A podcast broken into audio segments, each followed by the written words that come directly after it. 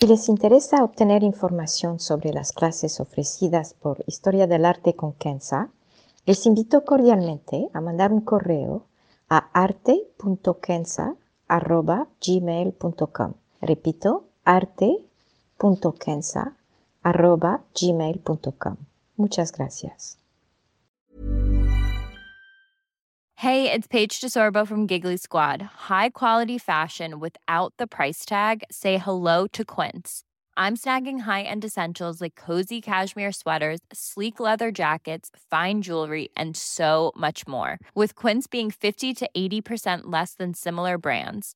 And they partner with factories that prioritize safe, ethical, and responsible manufacturing. I love that. Luxury quality within reach. Go to quince.com slash style to get free shipping and 365-day returns on your next order. quince.com slash style. Historia del arte con Kenza.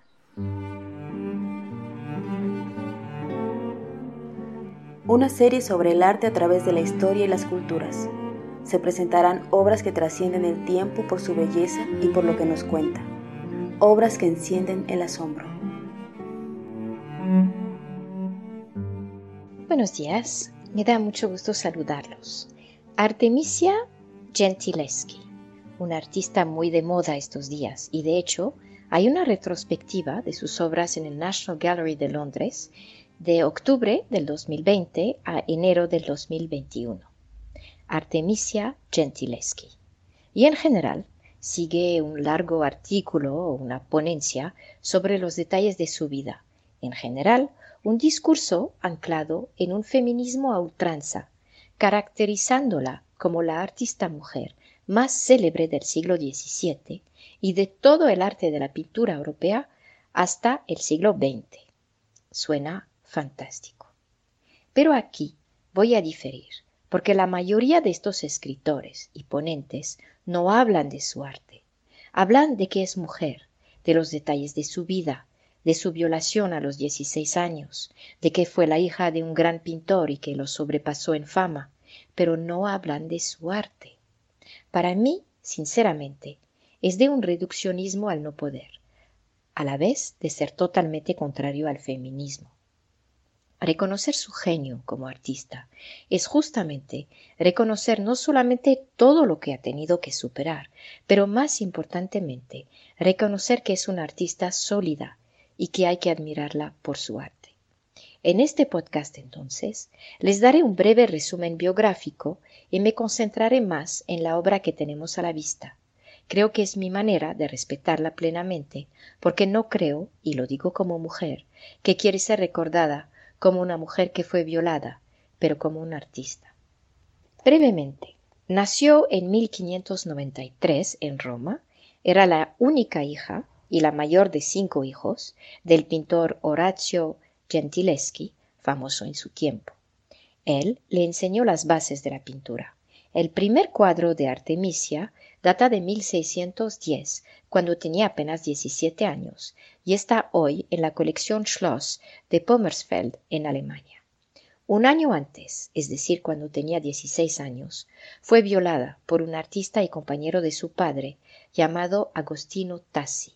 El juicio, que tuvo lugar en 1612, derramó mucha tinta y los detalles se pueden leer hasta hoy, con todo lo trágico y desgastante que podría significar para la joven artista. Tassi fue declarado culpable y persona non grata en Roma, pero no se le obligó a salir de la ciudad. Artemisia se casó este mismo año con un desconocido, pero con un nombre muy largo, artista florentino, Pier Antonio di Vincenzo Stiatesi.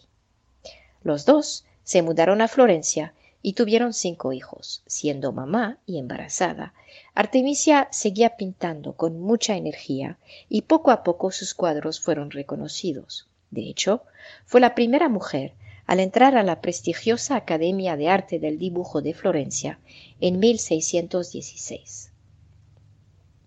En 1620 regresó a Roma tratando de cubrir grandes deudas que había acumulado y en 1630 se mudó a Nápoles con toda su familia, y fue en estos años que su verdadera fama despegó.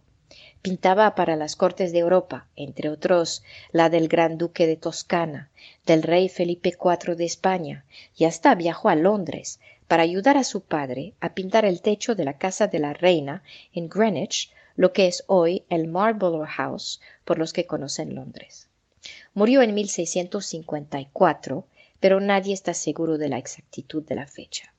Si quieren saber más, se han escrito libros, hechos películas y obras de teatro sobre su vida, casi todos, admito, centrado en el episodio de la violación y el juicio. Les puedo recomendar un libro sobre su vida que me pareció adecuado. Es una novela llamada The Passion of Artemisia, escrita por Susan Vrikand y publicada en el 2002. Ahora, ya, finalmente, podemos entrar a la obra de hoy. No quiero menospreciar los detalles de su vida, pero creo que su genio como artista y como mujer reside en su arte. La obra que tenemos se llama María Magdalena como Melancolía. Fue pintada en 1622-25.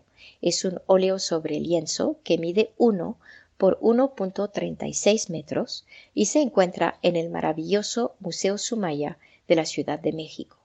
Aquí, si me permiten, dos puntos de interés. El primero, la representación de María Magdalena en el arte y segundo, la representación de las mujeres en el arte de Artemisia Gentileschi. María Magdalena. En la Biblia, María Magdalena es mencionada en los cuatro evangelios. Los momentos más destacados fueron su presencia durante la crucifixión y cuando descubrió la tumba vacía de Cristo. Por estas razones, y por su cercanía con Cristo, se la ha llamado la apóstol de los apóstoles. Fue solamente en el siglo VI, después de un sermón del Papa durante la Pascua, que se transformó su persona en una mujer promiscua y pecadora y un símbolo del poder de la penitencia.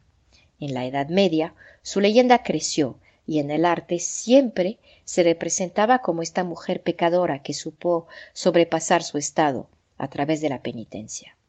Pero en la Iglesia ortodoxa, en las iglesias antiguas del Medio Oriente, y por supuesto para los protestantes, se ha quedado como la María Magdalena de la crucifixión y de la tumba vacía. Es considerada santa en la Iglesia católica y el Papa Francisco declaró su fiesta el 22 de julio. A Artemisa Gentileschi se le atribuye por lo menos cuatro cuadros dedicados a María Magdalena, quizá hay otros, pero sin firma. Uno, esta que tenemos a la vista, que es la de la melancolía. Dos, una María Magdalena penitente, que está en la Catedral de Sevilla, de hecho muy parecida a esta. Tres, una María Magdalena en éxtasis, que fue puesto a la venta por Sotheby's en el 2014. Y cuatro, un simple retrato de María Magdalena al lado de un escritorio que se encuentra en el Palazzo Pitti de Florencia. Todos fueron pintados entre 1620 y 1625. Podríamos, obviamente, especular sobre esta casi obsesión por María Magdalena por parte de Artemisia y quizá hacer el lazo con su propia vida y la tragedia de su violación, como lo han hecho tantos comentadores, pero no iré por este camino. De hecho, los cuadros fueron a petición exacta de compradores por dos razones. Uno, porque Artemisia había probado su habilidad para pintar retratos de mujeres, como los de Cleopatra o de Judith, y en segundo lugar, porque era una figura bíblica muy de moda durante este periodo, y muchas iglesias y palacios, y hasta compradores privados, pedían un retrato de María Magdalena, para probar que seguían el camino de la penitencia, a pesar de su poder o riqueza. Una manera, si quieren, de comprobar su fe públicamente. Ahora las mujeres en el arte de Artemisia Gentileschi. Artemisia pintó muchas mujeres, como lo acabo de mencionar. De sus 57 obras conocidas, solamente 8 tratan de hombres. En todas las otras, la mujer es el personaje principal de la obra. Artemisia pinta a las mujeres muy seguras de sí misma, poderosas de cierta manera, lejos de la visión tradicional de una mujer sumisa, débil y tímida. Las pinta, hay que admitir, muy al estilo de Caravaggio. Cabe ver su versión de Judith y Olofrens, casi igual a la de Caravaggio, o esta de María Magdalena, hasta con el toque de las perlas. En el caso de Caravaggio, María Magdalena está también sentada, pero sus perlas están en el suelo, su collar roto. Aquí, en la de Artemisia Gentileschi, Magdalena representa la melancolía que en el siglo XVII, es decir, antes de la medicina moderna, era uno de los cuatro ánimos, junto con el ánimo colérico, flegmático y sanguíneo. La melancolía era un estado de depresión, de tristeza si quieren, con causas no solamente emocionales, pero también física. La vila negra le decían. Y sí, podemos ver a una María Magdalena con los ojos semiabiertos y una cara roja, significando que ha estado llorando, y llorando mucho. No se ve nada bonita, francamente. Su posición es una de cansancio, pero a la vez es una posición firme. Miren sus piernas bien ancladas en el suelo. Está un tanto gordita, potelé se diría en francés, una indicación que no se debe considerar como una mujer frágil, pero una mujer segura de su propio cuerpo, un cuerpo sensual, con una piel lisa y suave, un cuerpo listo para ser madre. Algo que tuvo que disfrazar un poco para la comisión de la iglesia de Sevilla, donde vemos una María Magdalena muy similar, pero con el hombro y el pecho cubiertos y sin los aretes de perlas. La finura del trazo de Artemisia Gentileschi es muy notable. Vean cómo la tela cae, cómo la tela se dobla a la altura de su hombro y también su pelo, cómo se percibe un ligero movimiento en la cortina atrás, lo que nos habla de una pintura dinámica, otro genio de Gentileschi, y cómo apenas se puede distinguir el frasco con la mesita a su derecha, recordando obviamente el frasco de aceites con que untó a Cristo. Su uso de colores es muy particular. Usó tonos de rojo para su María Magdalena en Sevilla, que representa a una Magdalena penitente, pero aquí son tonos casi azules por su camisa blanca y un tanto verde, diría, con la cortina. Guardó obviamente el oro de su vestido, recordando así su gracia.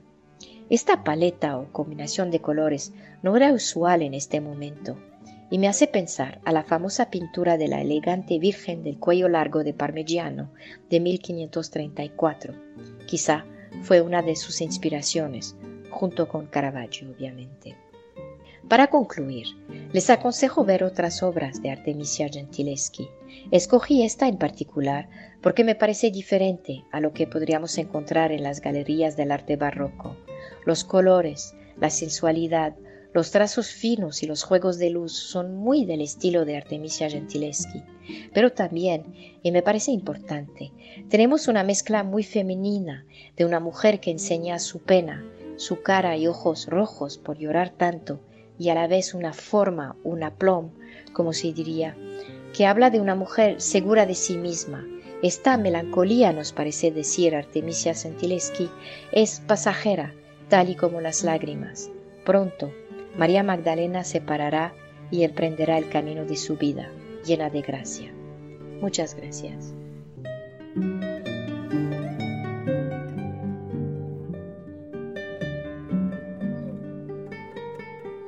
Historia del arte con Kenza.